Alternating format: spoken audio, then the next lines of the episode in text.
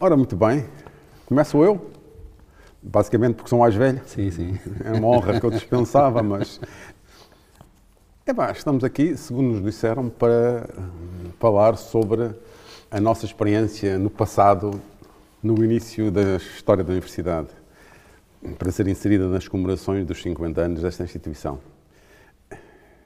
E somos supostos fazer perguntas um ao outro, por forma a gerar uma conversa fluida que permita relembrar um bocado da nossa contribuição para a construção desta grande casa. Isso, como alguém disse que ser velho é posto, posso ser a primeira pergunta. E a primeira pergunta, de acordo com um guião imaginário, seria: quem era o Zé Vieira antes de vir para a Universidade do Minho? Muito bem, eh, antes de mais, é um gosto de novo estar contigo. Já há um tempo que não nos víamos. Exatamente. Eh, e recordar, tempo. recordar é viver. Sim. Eh, e eh, espero que neste eh, bate-papo possamos recordar aqui algumas coisas interessantes, não só para a nossa vida pessoal, mas para a vida desta instituição que nós, de uma certa maneira, ajudamos a construir. Rela- Relativamente ao, ao José Vieira, eu quero o José Vieira antes de entrar na Universidade do Minho.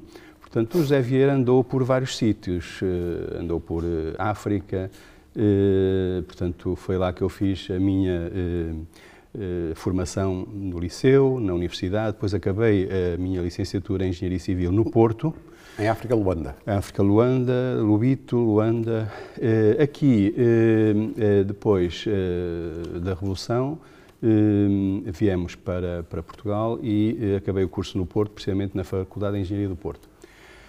Eh, acabado esse curso, eu eh, estive a trabalhar em empresas de construção durante dois anos. Montei também um gabinete de projeto na altura. eh, e depois, por razões que eu não posso explicar bem, havia um anúncio num jornal semanário para, portanto, para ingresso na Universidade do Minho e eu concorri, como tinha boa nota, entrei. Eh, e entrei para, não para Engenharia Civil, mas para um departamento que havia eh, na altura, que era Produção e Sistemas. Eh, Nesse, interessante a forma como eu faço essa entrada, porque o, o- a pessoa responsável pela Escola de Engenharia na altura era também um engenheiro civil, era o professor Barreiros Martins, que na altura me dizia que, como nós não tínhamos engenharia civil em, na Universidade do Minho, não, não entendia muito bem porque é que eu queria vir para aqui. Eh, mas realmente foi assim e fui durante dois anos Mas a pergunta também se aplicava a ele, porque ele também porque era ele também era engenheiro civil, exatamente. Eu julgo que no, no íntimo dele, eh, aparecer um engenheiro civil naquela altura era também um motivo para que ele concretizasse um sonho dele, que era a montagem de um curso de engenharia civil. Mas na altura, pronto, as condições políticas e, e- e na própria universidade não eram de modo a que isso se criasse de imediato. Eh, E foi assim que eu entrão- então entrei para o Departamento de eh, Produção de Sistemas. Na altura, o diretor do, do departamento era o professor eh, Virgílio Azuilo Páscoa Machado. E é aí que começa realmente essa ligação, a minha ligação com a Universidade do Minho, isto é, através da, do Departamento de Produção de Sistemas. Na altura, fiz, não tinha nada a ver com engenharia civil, fiz, eh, eh, lecionei vários cursos, em todos os cursos de engenharia. Aliás, lembro-me que alguns dos, por exemplo, o ex-reitor António Cunha foi meu aluno na altura, portanto eu eh, dava essas disciplinas com o professor Romero, era, eu era assistente do professor Romero, na altura vice-reitor de análise de custos industriais, por exemplo, e vim substituir, na altura, um assistente que estava em Inglaterra a doutorar-se, que era o Silvio Carmo Silva, eh, com eh, a- a- portanto, a incumbência de lecionar disciplinas que realmente estavam um bocadinho fora da- do core do meu, da minha formação de base, que era higiene e segurança industrial, eh, ergonomia, estudos de trabalho, etc, etc. Portanto, é uma história eh, interessante eh, que não é uma, uma questão muito linear, isto é, Sim, sim, sim. se fosse atualmente não era possível fazer essa, essa, eh, essa caminhada, chamemos assim. É? Já agora, eh, que queres que eu saia, que diga o que eu sou ou o que é o que eu fui antes de entrar na Universidade do Minho, também, eh, reciprocamente, gostaria de saber quem era o Carlos Bernardo antes de entrar na Universidade do Minho. É mais que justo. Eu era um estudante técnico, Começa a perceber boa coisa, porque durante 24 anos da minha vida vivi em Lisboa. Depois, na altura, havia, como te lembrarás, um pequeno problema na carreira de um jovem mancebo, que era ir para o serviço militar obrigatório, e um, conjecturando qual seria a melhor opção de vida para minimizar esse período, com grande probabilidade traumático da minha vida, concluí que seria ir para as, na altura, províncias ultramarinas, voluntariamente, em vez de ir compulsivamente.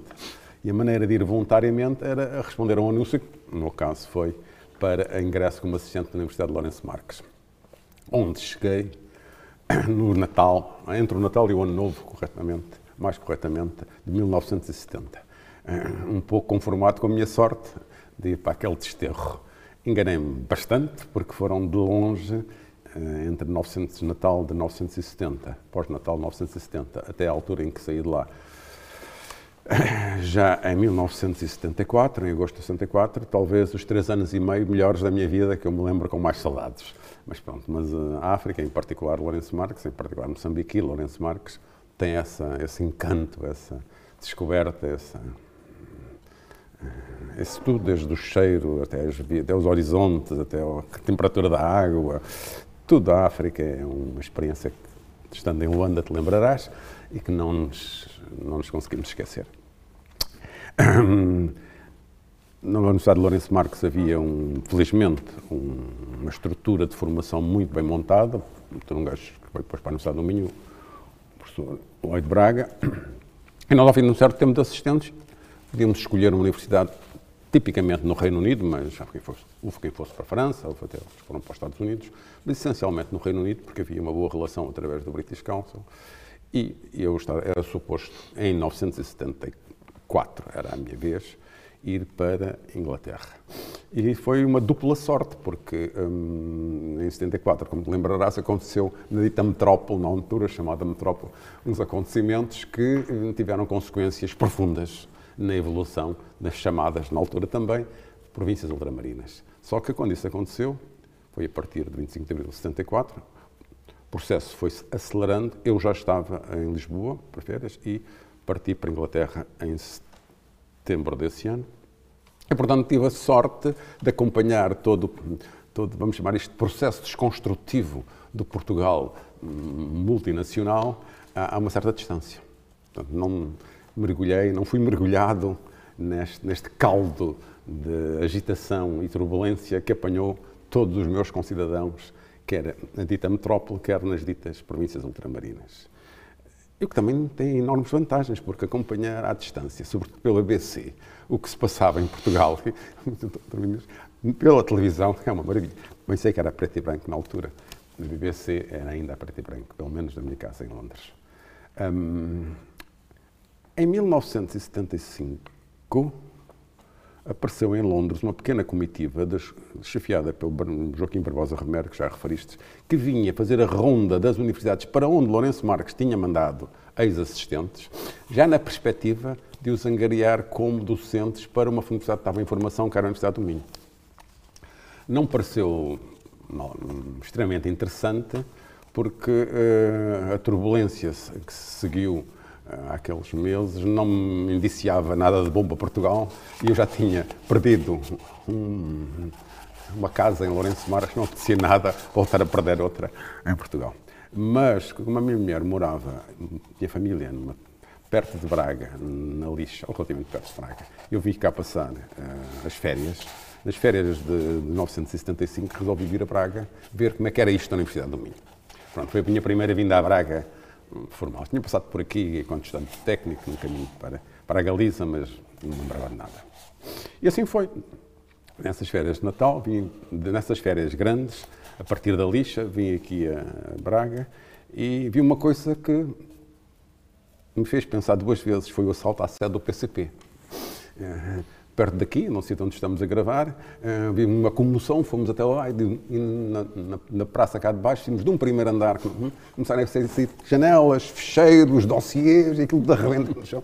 Mas que é isto? Estão a assaltar a sete pessoas. Eu disse, alto, é possível que aqui já valha a pena um tipo pensar em E foi assim que começou a minha ligação à Universidade do Minho. Na altura eu tinha uma proposta extremamente interessante, que era ir para a Venezuela. Estava a montar no Instituto Venezuelano de Catálise tinha mandado uma embaixada aos principais centros de catálise do mundo, em particular ao Imperial College, onde eu estava, com uma proposta absolutamente fantástica de vencimentos.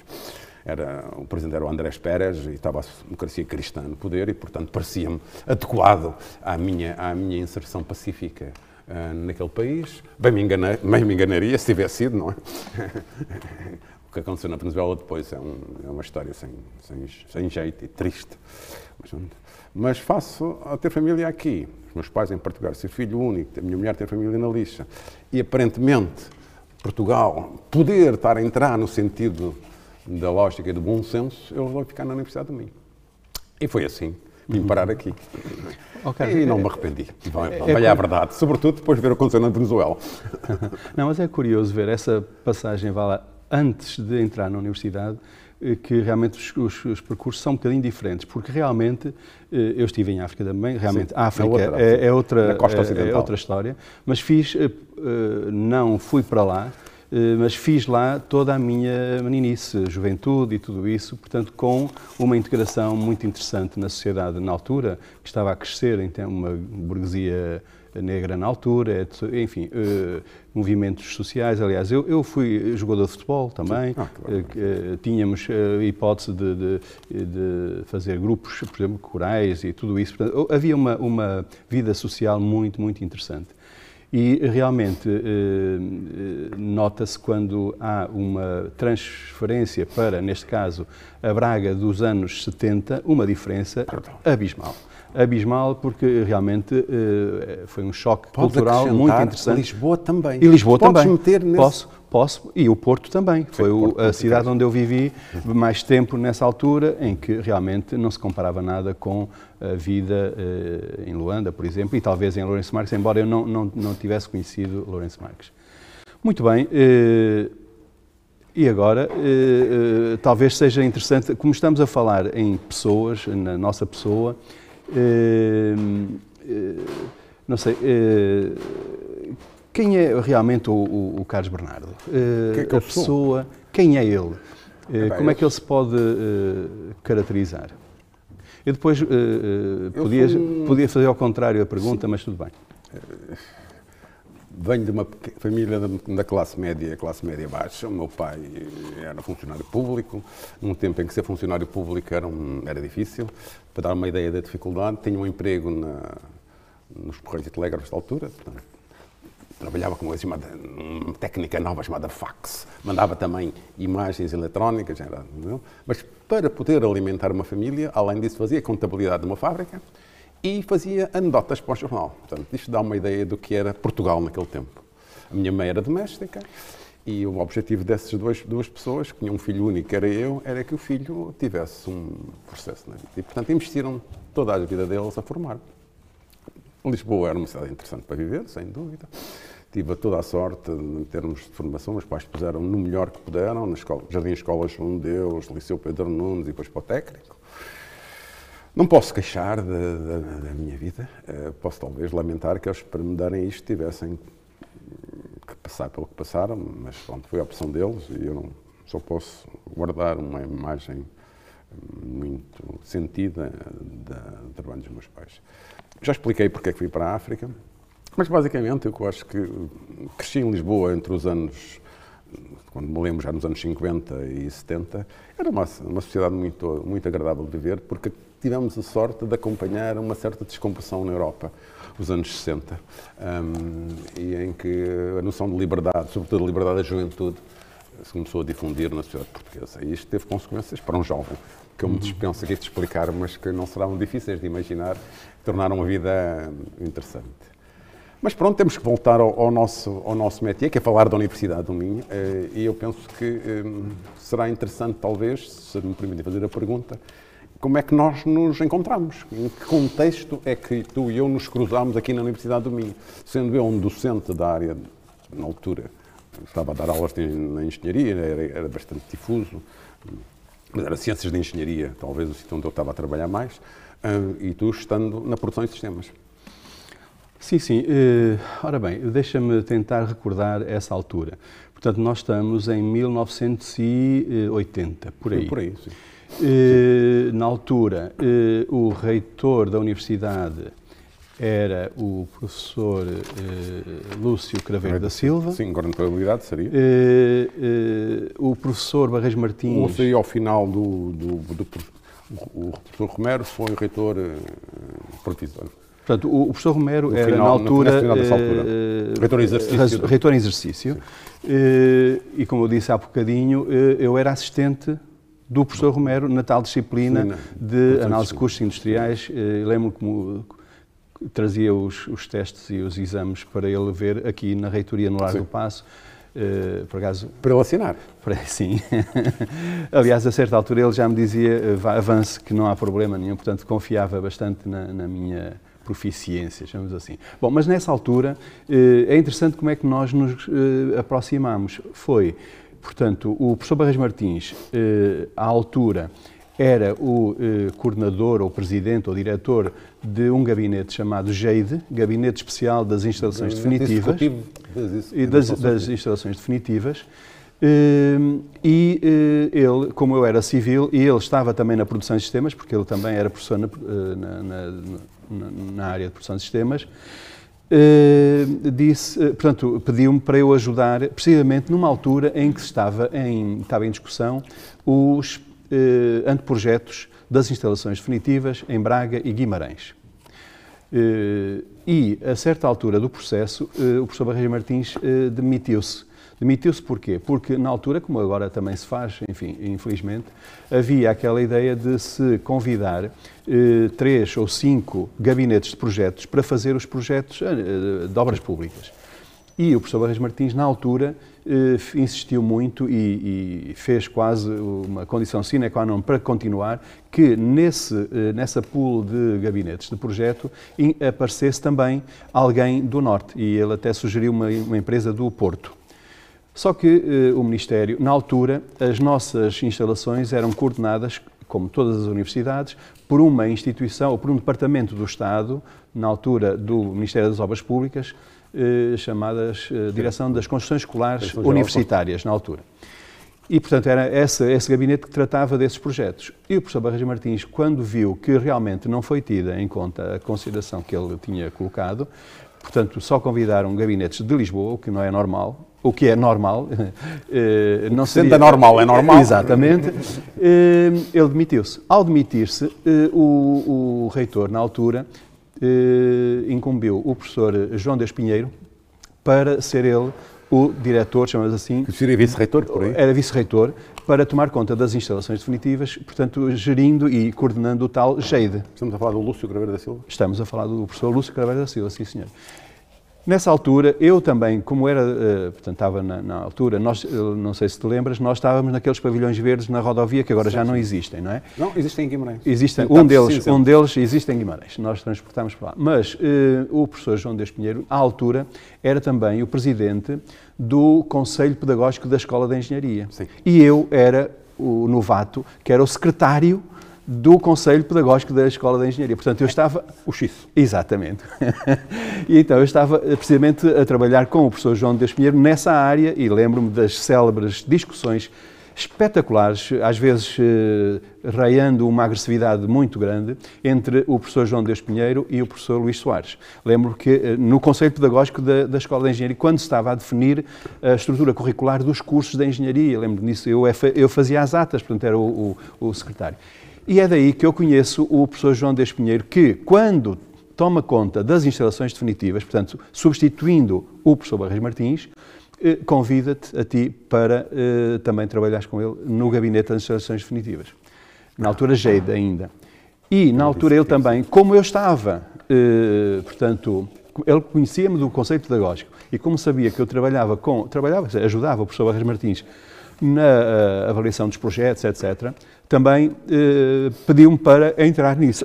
Portanto, eh, contactando com o professor Carlos Bernardo, que eu não o conhecia e passei a conhecer. É assim que nós eh, começamos eh, a trabalhar. O Carlos Bernardo como o, o homem coordenador do... do, do Sim, porque o João Luís o João Luís, entretanto, começou uma carreira em Lisboa. exatamente, foi para o secretário de Estado de- da Administração Escolar, na altura. primeiro na SNIC, se não estou em erro. Não. Sim, sim, sim, mas depois foi eh, secretário de Estado da Administração Escolar. E aí, o Lloyd Braga, a ministra. sim, Sim. E é nessa altura que realmente nós, os dois, começamos sozinhos, nessa altura, porque o professor Barreiros Martins tinha-se uh, ausentado, chamamos assim. O professor João de Deus Pinheiro estava em Lisboa. Uh, e o professor Lúcio Craveiro era o nosso reitor e tu tomaste conta, chamamos assim, desse grande fardo, que depois foi não só fardo, mas também um grande motivo de, de satisfação, julgo eu, para nós. Eh, eh, avançarmos para eh, a grande aventura de construir duas cidades universitárias. Sim. É assim que nós nos conhecemos. Penso que sim. Penso que uh, não sei se Já tens... não me lembro muito bem dos pormenores, mas, não, mas estavas são, a falar. São Ringson, diz qualquer coisa, diz-me qualquer é, coisa. É. Um, Lembro-me também que fomos bastante ajudados pelo fato do chefe de gabinete do João Deus, em Lisboa, no Ministério, era um Pinta França, que nos facultava o sim, acesso sim, sim. fácil. Mas isso já estás a falar numa fase seguinte. Em que tínhamos os dossiês da instalação nas mãos, mas tínhamos que ir a Lisboa para claro. ter aprovação, etc. Mas, oh, Carlos, mas estás a falar de uma coisa muito interessante, que é Uh, repara, nós, uh, uh, eu depois fui para a Inglaterra, fui para a Holanda. Sim. Wageningen, lembro-me Não, bem. não, não. Fui para Delft. Ah, Delft, ok. Wageningen é um pós-doc que eu faço a seguir. Ah, okay. E lembro-me o que, que foi o meu processo de doutoramento muito Sim. interessante, Sim. em que tive um apoio extraordinário do teu, na altura. Eh, embora não fosses da área, mas não. orientavas, porque realmente eu entusiasmei-me muito, como sabes, na parte da execução. Exatamente, podia fazer duas teses de doutoramento na altura. Mas, eh, portanto, eu fui para, para Delft e regressei em 82. Em 82 foi quando realmente eh, eu julgo que o professor Sérgio Machado Santos, vice-reitor, eh, tomou conta do. Eh, portanto, ele antes era o presidente do Conselho Científico e depois passou eh, a ser. O Sérgio passou a reitor em 85 reitor, mas sim. antes era vice-reitor. Sim, sim, era vice-reitor. Pronto, quando, quando Temos João Dois Pinheiro. Exatamente. E o, o portanto, o, na reitoria quem tomou conta deste, desta área era o professor uh, Sérgio Machado Santos. Sim, era um vice-reitor mais poderoso, claro. Uh, e lembro-me muito bem que uh, a palavra de ordem na altura, numa reunião célebre que tivemos, eu recordo isso, eu, tu e ele, na, no gabinete do reitor, em que ele disse isto é para avançar vamos avançar, porque havia realmente algumas dificuldades em avançar com os projetos. Na altura não havia projetos, havia anteprojetos. E mais, havia uma grande dificuldade porque nós não controlávamos esse processo. Esse processo estava controlado nas construções escolares. Em Lisboa. Em Lisboa. E, eh, nesse aspecto, eh, a, a, ida do professor João Deus Pinheiro para Ministro da Educação, na altura, foi crucial, porque uma das primeiras medidas que ele fez foi retirar a competência das construções escolares da, da, da, portanto, do Ministério das Obras Públicas para as universidades, as reitorias. E aí é, e tudo se conjuga com a, direção, com a Direção Geral, do, do, Ensino Superior. É aí que se conjugam algumas condições para que nós pudéssemos, então, então sim, trabalhar a sério no planeamento da universidade, no planeamento e no desenvolvimento da própria universidade na estratégia para o futuro. E é aí que eu conheço um professor, Carlos Bernardo, já agora se há bocado falavas de ti, na tua primeira pessoa, agora vou falar de ti na segunda pessoa, que é o Carlos Bernardo, uma pessoa que na altura eh, já tinha um pensamento estratégico muito apurado, talvez por essa vivência de trazer a, a, a, a experiência de, de, África e depois de Inglaterra, enfim, e nessas mudanças até de vida que, que teve, eh, em que realmente havia um pensamento estratégico do que é que seria o que é que seria a universidade. Eu lembro-me que havia, eh, portanto, desde 74, 75, 76, 77, muitas ideias à volta do que seria o campus da universidade. Aliás, havia a discussão se havia de haver dois campi ou um campus único nas taipas, etc, etc. E lembro-me das primeiras conversas que nós tivemos eh, a pensar a universidade. Realmente, conversas muito longas. Só interromper dizendo uma coisa, é que nós já chegámos num momento em que essa questão já não se punha. Não. Qualquer que fosse a nossa própria posição perante ela, ela estava decidida. Exatamente. Iam ser dois campi. Dois campi. Reverter essa decisão era rebentar a universidade. Exatamente. E, e, eh, portanto, havia a decisão política de haver um campus em Guimarães e um campus em Braga. Concordássemos ou não havia, com isso. Concordássemos ou não com isso. E havia também a tal hipótese de se fazer um terceiro campus em, Viana do Castelo. Que depois foi logo cortado. Que, pronto. Mas uh, lembro-me, nessa altura, uh, qual foi a nossa. E, e tivemos aí uma, uma, uma, uma série de condições que se portanto, confluíram para que realmente fosse dado o pontapé de saída nessa aventura da construção das duas cidades universitárias. Quais foram elas? Portanto, a, a, visão estratégica do Carlos Bernardo e talvez uma visão mais pragmática minha, porque eu vinha da, da, da, área da construção. Eu vinha, eu tinha um gabinete de projetos, eu sabia o que era um projeto de engenharia, tinha feito obras de engenharia no Porto, em Ovar, em, em, em vários sítios e, portanto, trazia um bocadinho esse bocadinho de, de, de, de realidade da prática, que também foi interessante para juntar com a tal visão estratégica do Carlos Bernardo. E lembro-me que eh, ainda hoje com alguma, alguma curiosidade como é que foi possível nós desenharmos toda uma estrutura que fosse possível, eh, com a qual fosse possível fazer essa, essa história. Quais foram as nossas linhas de, de estratégia? Primeiro, eh, aproveitar internamente uma estrutura que já existia. Serviços técnicos da Universidade do Minho, havia lá dois engenheiros, o engenheiro Cordeiro e o engenheiro Constantino, não sei se recordas deles, eh, e que eh, chegámos à conclusão que essa estrutura não dava sequência, não dava eh, projeção estratégica àquilo que nós queríamos. Então, a ideia foi construir de raiz um gabinete novo, que era o gabinete GIDE, na altura, deixamos acabámos, de deixamos cair o E, e passou a ser o GIDE, com um coordenador, que era o professor Carlos Bernardo, e um eh, diretor ou diretor de, eh, de, da Comissão Técnica Executiva. Era, que, tu? que era eu. Pronto, foi assim que começou a história. Quando não tens mais nada, tens um título. Tem um título. Exato. E então, como não tinha mais, não tinha um título. Então, qual foi a ideia? Bom, a nossa ideia... Tínhamos uns Mercedes antigos para que a Universidade Mas isso é outra história. que ficámos pendurados muitas ficámos vezes. Pendurados alguns a meio do país. Exatamente. Porque se variavam, variavam. Não, e, e, em Lisboa mesmo, eu lembro de uma vez que ficámos pendurados numa rua uh, com íngreme. Uma, íngreme. Quem é que te manda Porto de ruas em Lisboa? Exatamente. Com Mercedes, com Mercedes velho. Exatamente, exatamente. Bom, mas uh, voltando só à parte ainda de, de conceito, o conceito que nós uh, abordámos foi construímos um gabinete realmente uh, de, raiz. de raiz, com a ideia de que seria esse gabinete que iria acompanhar a execução dos projetos e ficaria já preparado para ser os serviços técnicos do futuro. Lembras-te? Para a manutenção dos edifícios, etc, etc. Portanto, essa foi uma primeira ideia. A segunda foi, bom, nós não temos dinheiro. Na altura não havia dinheiro nenhum. Uh, o que é que nós fazemos? Bom, primeiro vamos Mais, acompanhar. Se me permites interromper, porque isto também tem piadas para interromper. Lembro-me de uma intervenção do então secretário de Estado, depois o ministro Pinto Machado. Sim, senhor. Que, abordando o assunto das novas universidades que tinha entre mãos, que ia ter um orçamento para as universidades hoje de 20 milhões de contos.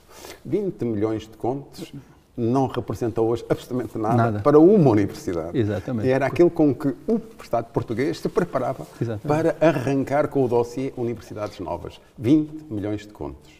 Exatamente. Ora bem, mas, oh, oh Carlos, 20 milhões de relato, portanto, mas a ideia era, nós vamos, não temos dinheiro, vamos uh, uh, tentar uh, arrancar com os projetos e vamos então arranjar uma carteira de projetos para que, quando houver, se houver e quando uh, for possível uh, ter investimento, nós vamos buscar isso. Isso é muito é estratégico e é realmente uma área uh, de planeamento que muitas vezes nós esquecemos. E atualmente, por exemplo, enfim, não, não há essa, essa e, visão e, desculpa, estratégica. Se me permites interromper, porque isto é mais piada interativamente. Sim, sim, sim. Nós preocupámos-nos e escrevemos, e é um texto que eu por acaso tenho cópico também, é, que é dos dois, em ir buscar a experiência inglesa dos anos 60, 70, das novas universidades inglesas, um, com apoio do British Council, é claro, e, e apoio não só em documental, mas também numa visita, em visitas de estudo, a experiência rica que a Inglaterra tinha nos indicadores de planeamento de construções universitárias para definir um conjunto de parâmetros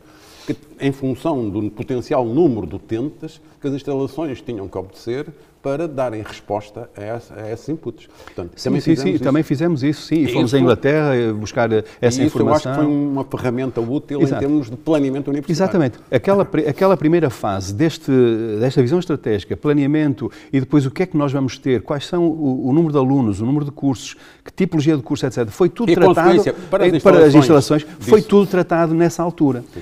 Eh, E lembro-me, por exemplo, que, eh, ainda me lembro muito bem, e tu também te recordarás, quando nós eh, decidimos acompanhar de perto a execução dos primeiros anteprojetos de Braga e de Guimarães, portanto havia duas empresas em Lisboa, uma era a Profabril, que tra- trabalhava os- o- o- as instalações de Braga, e outra era o GPA, que trabalhava o campus de, Gualta- de Azorém.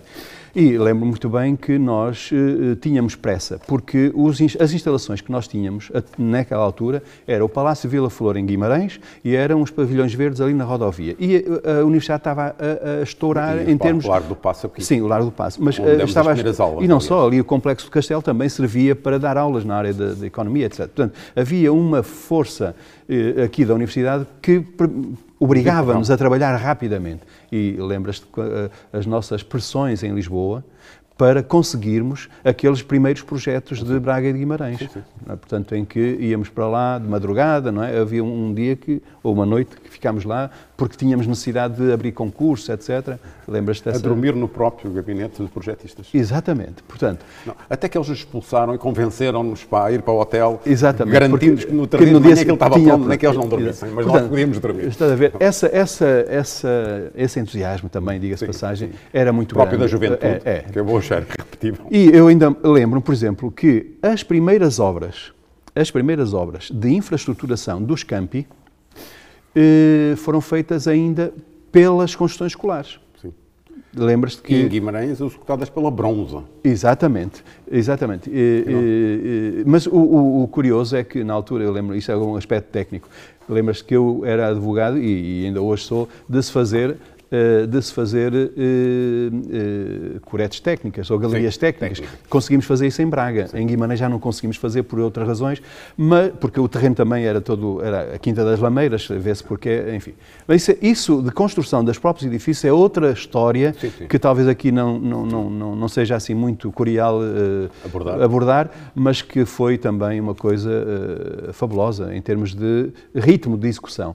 E, portanto, só para voltar então à, à história do planeamento, eh, é que nós aproveitámos depois, a seguir nos primeiros eh, eh, fundos estruturais, já não sei quais foram eh, os que vieram, Foram os fundos de pré-adesão que anteciparam-se a 85. Isso. Foi nos, finais, nos anos 80 até 85, depois ainda tivemos a adesão. Pronto, mas foi a de partir de pré-adesão foram uma 85, unidade. foi a partir de unidade. 85 que nós ganhamos Elan. Porquê? Porque tínhamos os- as tais carteiras de projetos. Portanto, foi aí muito fácil. Eu lembro de, na altura, o próprio governo querer executar financeiramente alguns programas e não tinha projetos. E nós tínhamos os projetos. E foi assim que realmente sim, sim. avançámos muito. Logo naquele início foi uma, uma derivada eh, espetacular. Realmente foi uma, uma, uma altura em que eh, começámos, eh, isso também é interessante, começámos o primeiro edifício no Complexo Pedagógico 1 em Braga. Sim. E na altura... Que ainda eh, hoje está a funcionar com belíssimas condições. impecável. Mas se reparares, há uma parte do, do, do, do segundo piso que está cortada. Sim. Está cortada Sim, sim. porquê? Porque nós, em projeto, fizemos ali uma, uma secção, tipo com uma faca, vá lá, e ficou só uma parte Para cortar custos. para cortar custos, portanto, para não derrapar não sei o quê. Portanto, havia uma preocupação muito interessante também de eh, a- portanto, Talvez acomodar, excessiva, se me permite. talvez excessivo, acomodar aquilo que nós tínhamos com aquilo que nós realmente podíamos disponibilizar em termos financeiros, não é? Portanto, eu eh, era só para dizer que nesta parte ou nesta fase do, do, do planeamento eh, houve muito do Carlos Bernardo em termos de planeamento estratégico isso. Nesta história setor. em termos de execução. Sim, sim, sim, sim.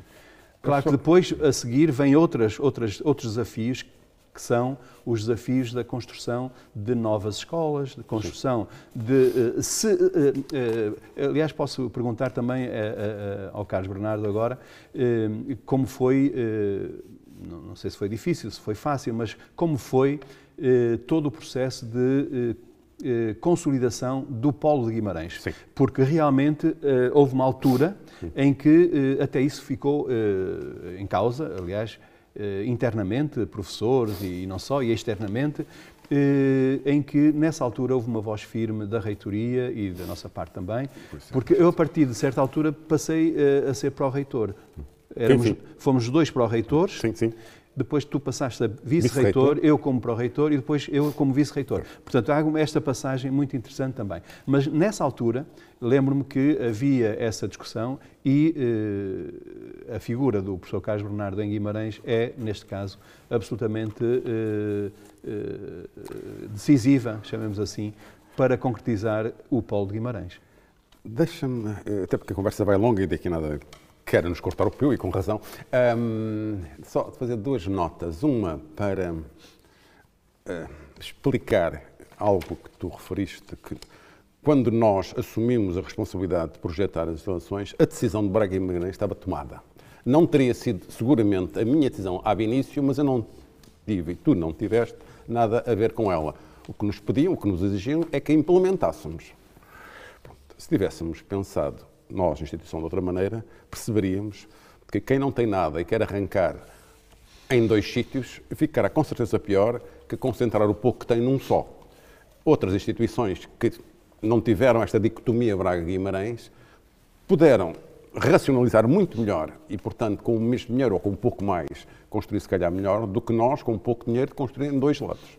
Portanto, foi uma opção que, na altura, a meu ver, não era correta, mas que teve, pois, como todas estas opções que poderão ter sido as melhores, depois consequências benéficas a prazo, e já voltaremos a Guimarães. Mas, hum, na altura em que foram tomadas, tiveram como consequência que nós tivemos uma dispersão muito grande de esforços, tivemos que duplicar tudo. As mesmas, hum, os mesmos parcos, recursos, se dividiram-se e isso teve consequências na qualidade, se calhar, das construções a que fomos obrigados a, hum, a fazer. Se tivéssemos feito primeiro de um lado e depois expandido organicamente, possivelmente teria sido diferente. Pronto. Dentro desta palavra de, de, enfim, de justiça histórica, porque não é correto olhar para as coisas tal como aconteceram e pensar que aconteceram porque nós os quisermos fazer assim, quando nós próprios fomos condicionados pela história anterior, eu aceitaria o teu repto. Eu acho que, de facto, se trabalho, de, penso eu, o teu trabalho maior para esta instituição foi conseguir construir um, todos os campi e, quando eu te abandonei, ao fim e ao cabo, para ir assumir Guimarães, a razão de assumir Guimarães foi um bocado uh, uma ordem do então reitor uh, Sérgio Machado dos Santos, porque, como recordarás, nós estávamos muito bem aqui numa instalação em frente do Largo do Passo, a pensar no futuro da universidade. A que Nada- demos o nome de Passinho, disso? exatamente. Quer dizer, a nossa função era pensar o futuro da universidade. Maravilha! Estava, entrava às horas que queria eh, e ia trabalhar. O que é que está a fazer? Estou a pensar. Ah, bom, perfeito. Ora bem, e nessa, nessa doce enlevo, eh, que a fortuna não deixa durar muito, como diria o poeta, fui arrancado um pouco abruptamente pela ordem do então reitor Sérgio Machado Santos para Guimarães já ia em força. E eu disse, eu para Guimarães também, vais pôr aquilo a funcionar, senão Guimarães implode. Implode, porque, como disseste, tínhamos construído, até talvez, uma, com a sorte de ter tido um grande arquiteto, Bartolomeu Costa Cabral, a pensar e fazer aquelas instalações que não se que não seriam as mais ricas, porque o Bartolomeu Costa Cabral, sendo um enorme arquiteto, era, tinha uma virtude ou um defeito, depende da perspectiva, era espartano. Era muito espartano. Ele gostava de economizar recursos, eh, de tal forma que pensou e conseguiu gabinetes para duas pessoas de 13 metros quadrados. Exato. O que eu acho, pondo coisas no ar, no espaço, porque eu acho que é uma brutalidade. 13 metros quadrados para duas pessoas. Mas era assim que ele pensava. E aquele campus, de facto, é um prodígio de economia. Mas os prodígios de economia têm custos. E um dos custos é que as pessoas sentiam-se apertadas nas instalações que tinham, etc. E, portanto, era preciso hum, revitalizar, lançar Guimarães. E só se podia lançar Guimarães, isto é, estas coisas são curiosas, mas nós, para termos a tropa unida, temos que ter um inimigo. Porque sem inimigo não há, hum, digamos, o elan para a gente fazer o quadrado ao Jubarrota e aguentar ali até o último homem. E o inimigo era Braga, o centralismo de Braga, esse- esses tipos. Portanto, eh, e, e, e, ah, Paula, e, e o que é que estava na, na, na charneira contra o centralismo de Braga? Era a afirmação da Escola de Engenharia. Porque isto é uma opinião, isto é uma opinião extremamente pessoal e que, com a certeza, muitas pessoas discordam e discordam violentamente. Nós, além da dicotomia Braga-Guimarães que herdamos, que é um, digamos, um erro estrutural desta instituição, não ter concentrado o seu campus num só sítio e a partir daí expandido-se, portanto, ter logo começado dividida numa altura de escassez de recursos, portanto, além desta falta de visão que foi essa decisão. Isto dito quem defendeu Guimarães e quem pensou que Guimarães, na altura em que o recebemos, era uma força, se fosse viabilizada e não uma fraqueza. Mas, ab início, foi seguramente uma fraqueza. A outra grande problema que nós tivemos, que ia matando a Universidade de Minha, foi o modelo organizacional.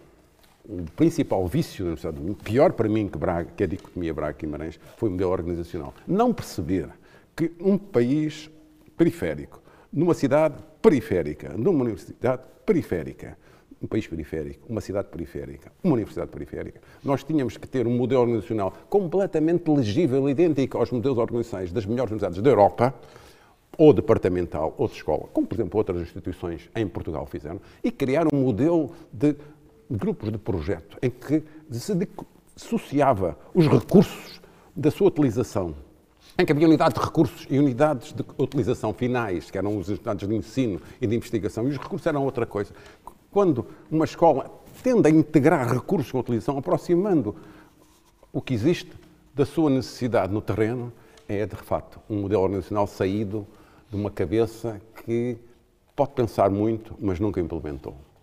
E de facto, o que faz a diferença entre quem constrói e quem pensa é pensar sabendo que tem que implementar o que pensa.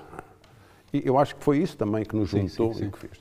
E neste, naquela altura, Guimarães era uma enorme oportunidade, mas também um desafio enorme, porque se Guimarães implodisse, a Universidade do Meio vinha atrás.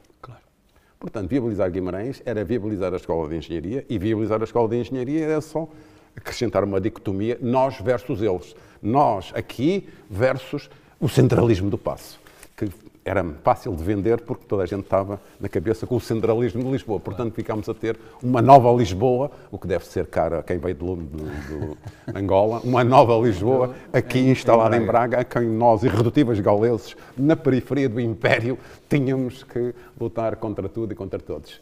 E com, essa, e com esse conceito quase militar, nós, de facto, penso eu, construímos uma escola de engenharia que eh, se tornou, ao fim de alguns anos, uma das maiores escolas de engenharia do país. Não vou ter a veleidade de dizer que é melhor, porque nós temos que em Portugal eh, esse, essas honras pertencem um, com lógica, com lógica dimensional e de outras uh, universidades nas duas grandes cidades do país, mas uma universidade que disputa, um, se não o primeiro, uma, uma escola, perdão, que se disputa, se não o primeiro ou o segundo lugar, seguramente o terceiro entre um, sim, as sim, outras sim. universidades do resto do país.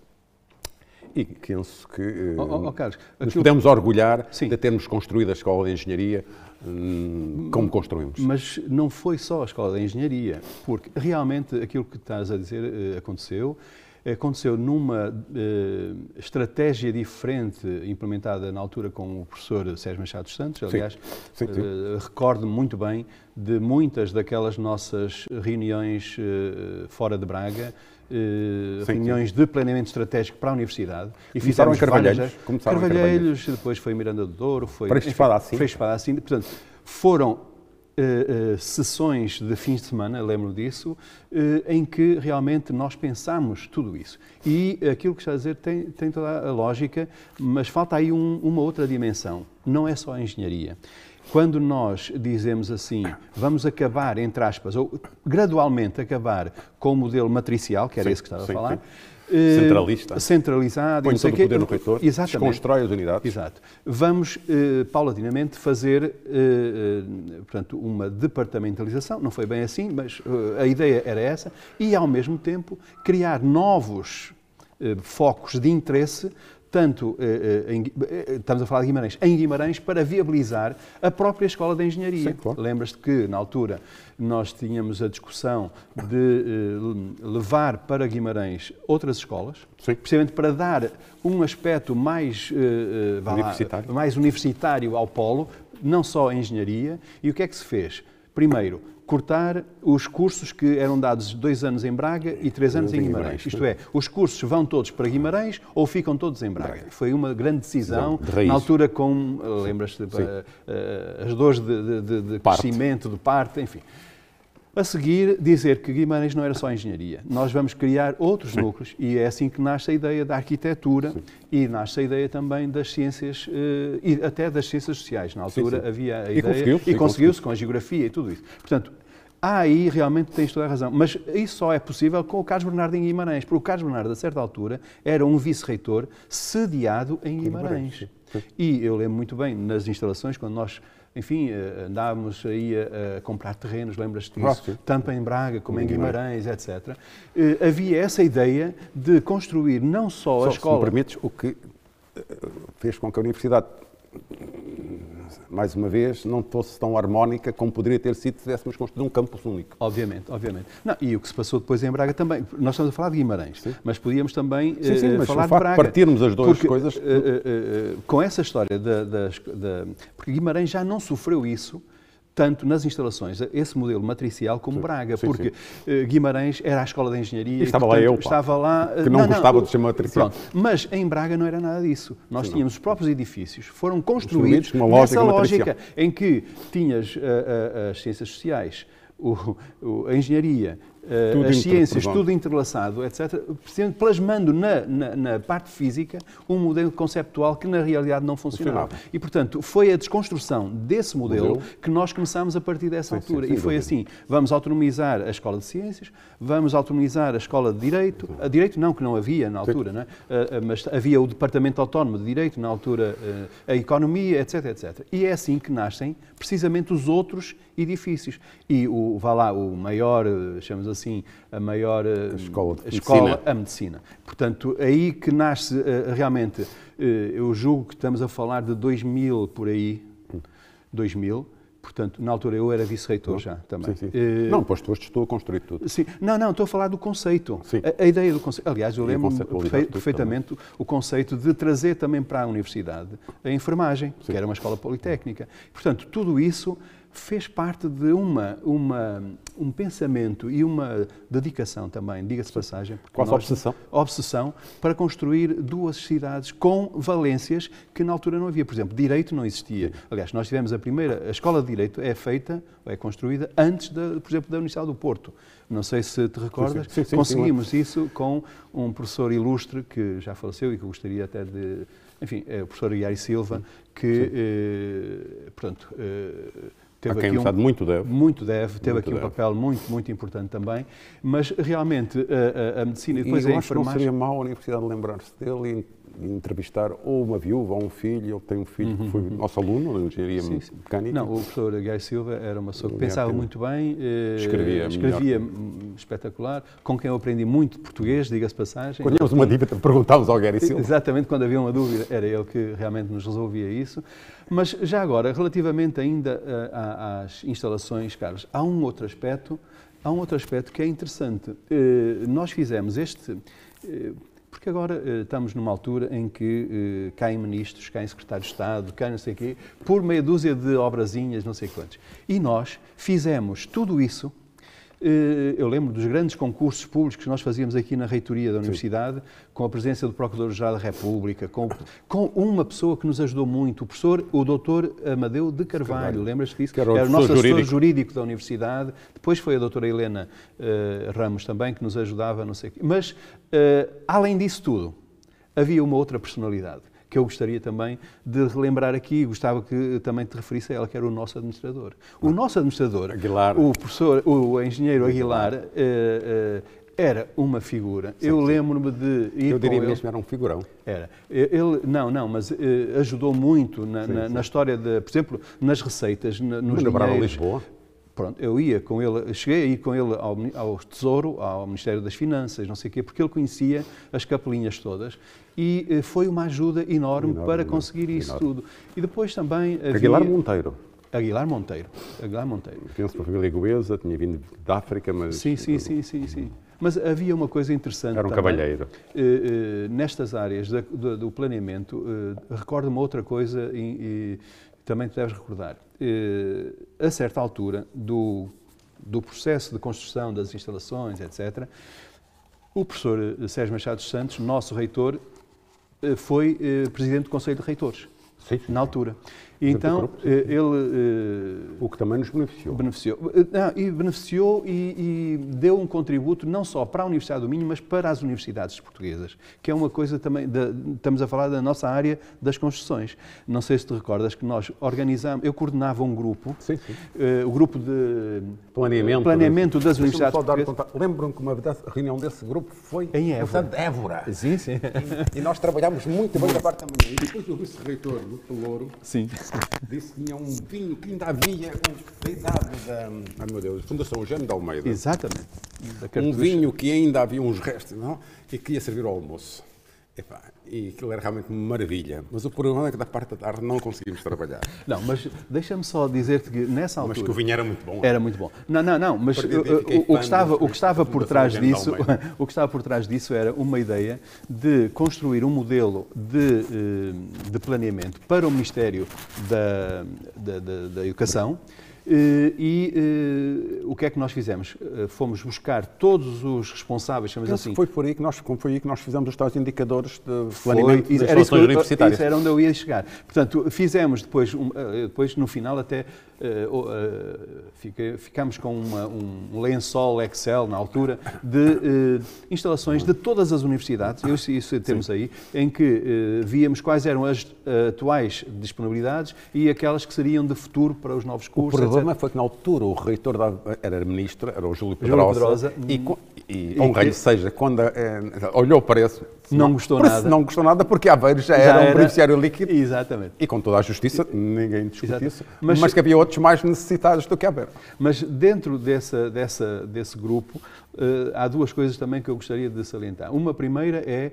Uh, uh, Uh, vá lá, familiaridade que uh, a partir daí nós tivemos, por exemplo, com o Ministério é da Educação. O Coimbra que te ajudou bastante nisso. Seabra Santos. O Ciara Santos, que depois foi reitor, reitor, também. Uh, o Ciara Santos é meu colega de hidráulica do Departamento Civil do. Agora já, já, já não é, já reformou-se.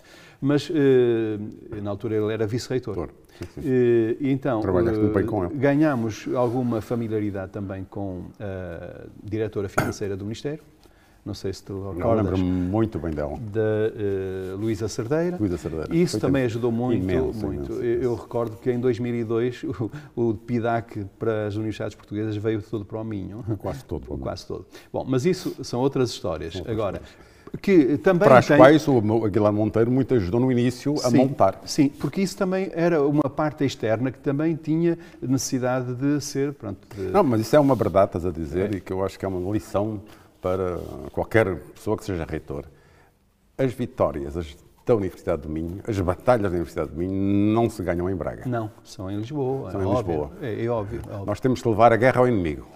E é lá que se fazem as batalhas. E, portanto, o Aguilar Monteiro percebeu isso, nós percebemos isso, e por isso é que nós acampávamos em Lisboa até obtermos o que queríamos. Não, é? não isso, isso é, é uma... algo que não se pode perder, não, não se pode perder. Não, não, porque realmente é o centro de decisão. Está e gastar lá... dinheiro em montar uma infraestrutura de poder em Lisboa, como se fazem os lobby em Bruxelas, é a mesma coisa. É essencial. Eu não perceba isso, que se pensa que se nós, gera a partir de Braga. E nós, e nós pensámos nisso, lembras-te quando houve aquela dádiva daquela senhora. Ah, sim. Uh, sim ainda hoje temos uma casa em, em, em, Cascais, em, Cascais, e outra, um prédio em Lisboa, perto da. da... E uma quinta em, em Monção. Monção. Não é o quinto, é uma casa. Uma casa, é casa. com quintal, com quintal razoável, sim, sim, sim, vinho. Não, isso, uh, lá está, mais uma uh, atividade do engenheiro Aguilar Monteiro. Uh, com o doutor, na altura do diretor do Museu de Nogueira da Silva, era o Valença, Valença na altura.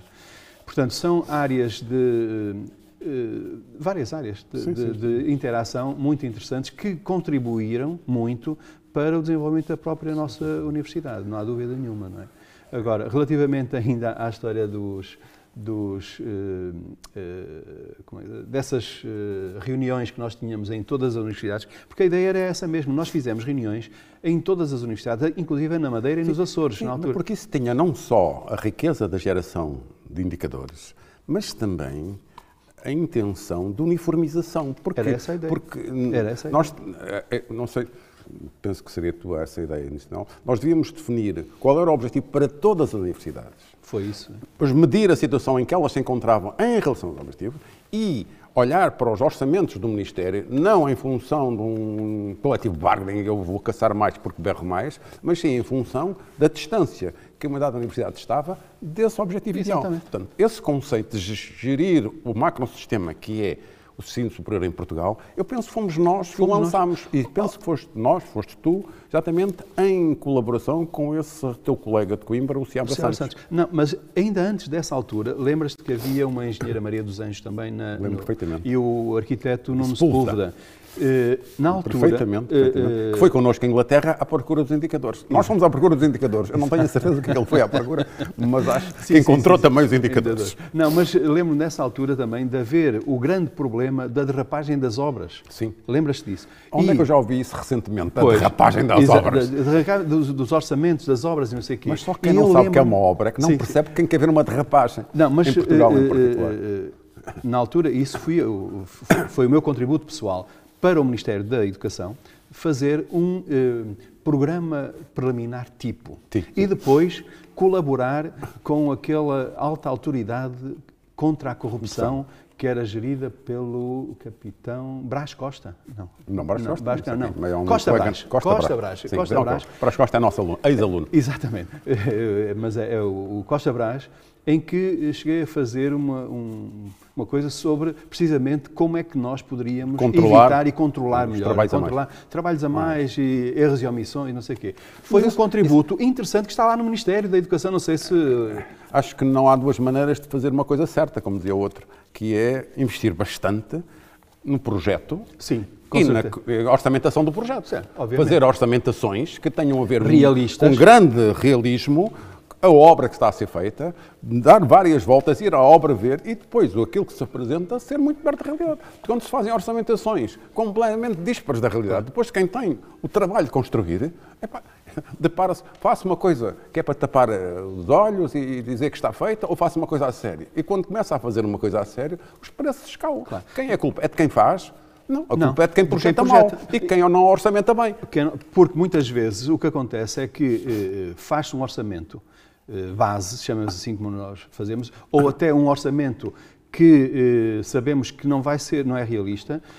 Porquê? Porque há uma, uma, um constrangimento eh, orçamental. E depois aquilo, eh, afinal, não há uma derrapagem nenhuma. O projeto é aquele, só que na realidade é que se verifica que afinal não. O projeto é uma coisa e a necessidade e, de obra é outra. Exatamente, exatamente, Mas isso tem a ver muito com o gajo que está a esfiar, ter ou não ter posto as mãos na massa e saber o que está a fazer. Não é? Portanto, se me perguntam qual é a diferença entre a Universidade Sonhada e a Universidade de hoje isso foi eu o primeiro a responder, depois o meu colega complementa aquilo que eu não respondi e dirá da sua justiça.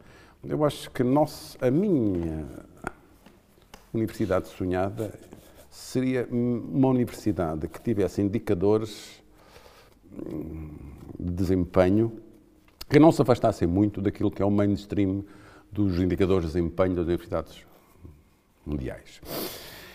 E já numa fase posterior, quando estivemos em Guimarães, no meu segundo mandato, eu tive dois mandatos como Presidente da Escola de Engenharia, um, tive um particular cuidado no, na procura de indicadores de desempenho científico mais do que pedagógico. E, de facto, em desempenho científico, eu acho que a Universidade do Minho, em muitos aspectos, embora a Universidade do Minho tenha uma posição bastante boa no, no ranking das universidades mundiais, em muitos aspectos da sua atividade científica, está bem à frente do lugar que ocupa enquanto Universidade Global. E tenho uh, a convicção de que aquilo que aconteceu no final dos anos 90 na Escola de Engenharia, hoje está difundida pelo conjunto da Universidade e, portanto, se aproxima muito mais daquilo que eu sonhei hoje do que no tempo que eu deixei de uh, governar, ou de estar envolvido na sua governação de uma forma ou outra. Agora, para lhe dar uma resposta adequada, eu teria que ter à minha frente dados, olhar para o índice de publicações, perceber. Neste aspecto das publicações, que eu acho que é central para uma universidade madura, quer dizer, eh, porque nós estamos aqui a falar muito de instalações e, e não há dúvida que na altura eram instalações que tinham a capacidade de arrebentar ou construir a universidade, porque era a nossa parte mais frágil, era o nosso eh, ponto mais frágil da cadeia universitária. Mas hoje, felizmente, esse aspecto está ultrapassado, portanto, as instalações já não contam, entre aspas, porque são um dado adquirido. Penso que o que contará mais é exatamente a aplicação científica, a projeção pedagógica, etc. acompanha melhor a, a projeção científica e posso dizer que quando me afastei, entre aspas, em 2019, a Universidade do Minho estava muito bem posicionada nesse campo. Portanto, eu acho aquilo que nós, agora generalizando, sonhámos, que é uma universidade autêntica, uh, num, em cidades periféricas, de um país periférico, que tivesse capacidade de olhar para o mundo e dissesse: aqui estamos. Estamos periféricos, mas temos um desempenho que não nos envergonha e que nos colega no centro do mundo.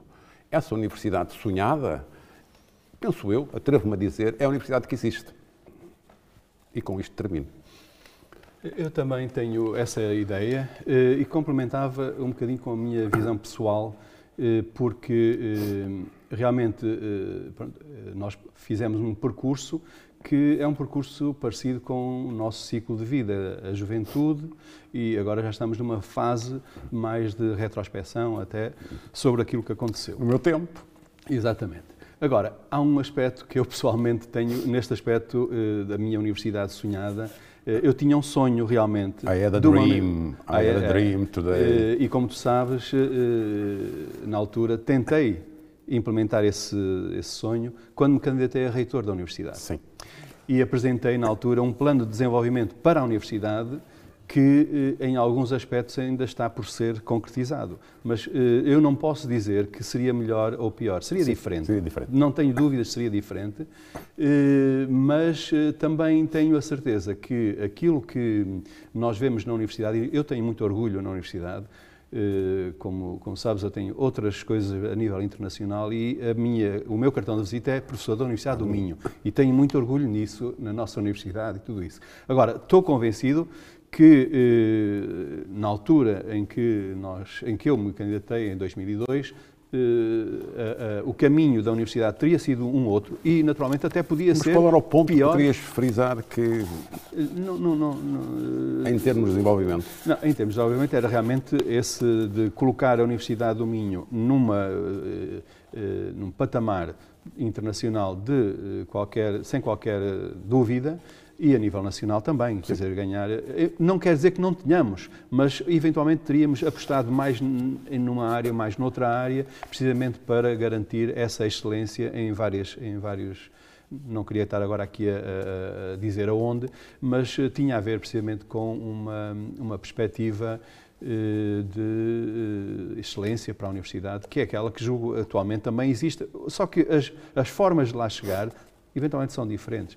Mas eh, se pudermos dizer se esta universidade é aquela que nós sonhámos no início, eu acho que sim. De certo modo, eh, temos, eh, temos que ser objetivos. A Universidade do Minho é reconhecida em todo lado, não só na, na nossa paróquia, chamamos assim, em Portugal, mas noutra, noutras latitudes. E isso muito produto também dos nossos próprios colegas que fazem a universidade, porque a universidade não é feita só das quatro paredes, é feita essencialmente pelas pessoas que estão cá dentro. É? E nós esquecemos de um aspecto importante e que se calhar teria sido interessante abordar, que é o, a contribuição que a universidade deu para esta região e para estas cidades. Ou seja, nós teria sido muito interessante, e era outra conversa, abordar a Braga que era, quando nós para aqui viemos, a Braga e a Braga que é, e em que medida a Braga que é versus Braga que é, depende daquilo que nós temos na universidade, e o Guimarães que era e o Guimarães que é, e em que medida isso também dependeu de uma universidade em Guimarães.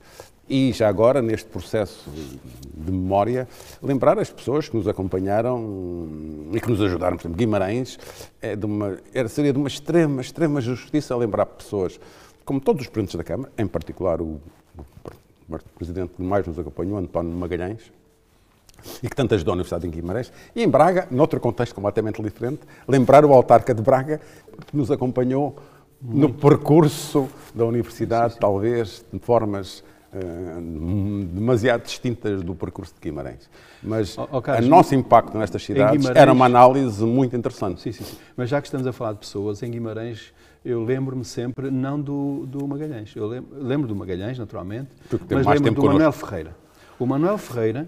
E antes foi... dele do Xavier, do António Xavier. Não, mas, o, o... mas esta conversa não tem fim, pá. Se agora começamos a olhar para as cidades, pois, não, não, não, vai ter fim. Mas o Manuel Ferreira, lembro-me de passar. Uh, manhãs, connosco no passinho. Ah, sim, sim, sim. Portanto, porque ele viu a uma certa altura o perigo de não se construir o Paulo Guimarães. Portanto, é uma pessoa Sim, sim, muito sim, sim. importante e que muitas vezes é esquecida, mesmo em Guimarães. Mesmo em Não, Guimarães. e, e o começo das da, da aquisição dos terrenos. Exatamente. Lembra-me da Dona Matilde, aquela, Dona Matilde, aquele sim, que não sim, queria vender e ele ameaçou que ia lá aparecer com uma delegação de, de cidadãos interessados a fazer um piquete à porta da senhora, a senhora ia desmaiando. Enfim, Não, e, e ah, em Braga aconteceu o contrário, não é? Que quando queríamos comprar já havia um comprador à, à nossa frente. Sempre, sempre, sempre. E, Enfim, mas sempre. isso são... Não, mas isso, isso- é que é a história. Sim, mas eh, colocaste uma questão eh, muito interessante que é o impacto que tanto eh, Braga como Guimarães tiveram da, Da- injeção da de. Repara, a universidade, por, por natureza, é, são os alunos, são eh, os professores também, mas mais os alunos, que são a juventude, que é. Quer dizer, é uma. É uma Podemos marcar outra história destas, É uma porque estou-me a lembrar que nos esquecemos. Portanto, nós temos aqui em Braga eh, a universidade, a vinda dos, aspas, dos retornados. sim, sim, sim. A importância que teve para a cidade. E para a universidade. E para a Porque universidade, é obviamente, feita- sine qua non. universidade é. E era interessante ver depois um outro input, a outro nível, muito mais reduzido, mas também importante, que foi o INL e da contribuição que a Universidade deu para existir em Braga um INL. Há aqui eh, uma dimensão, digamos, cultural, civilizacional, etc., que não tivemos maneira nenhuma tempo hoje para abordar, mas que valia a pena continuarmos esta conversa noutro contexto. Muito bem. Foi muito agradável eh, reviver, é como eu dizia há bocadinho, recordar é viver, Viver, e, sim, sim, e- sim, e sim, revivemos recordar é aqui viver. uma série de, não muitas coisas, mas daquilo que eu relevo desta nossa conversa, Carlos, é aquele sentido de planeamento estratégico que foi absolutamente crucial para um arranque de, uma, de um projeto que é a Universidade do Minho, um projeto de sucesso. Tem piada, a mim o que eu relevo foi o gozo que isso me deu, pá.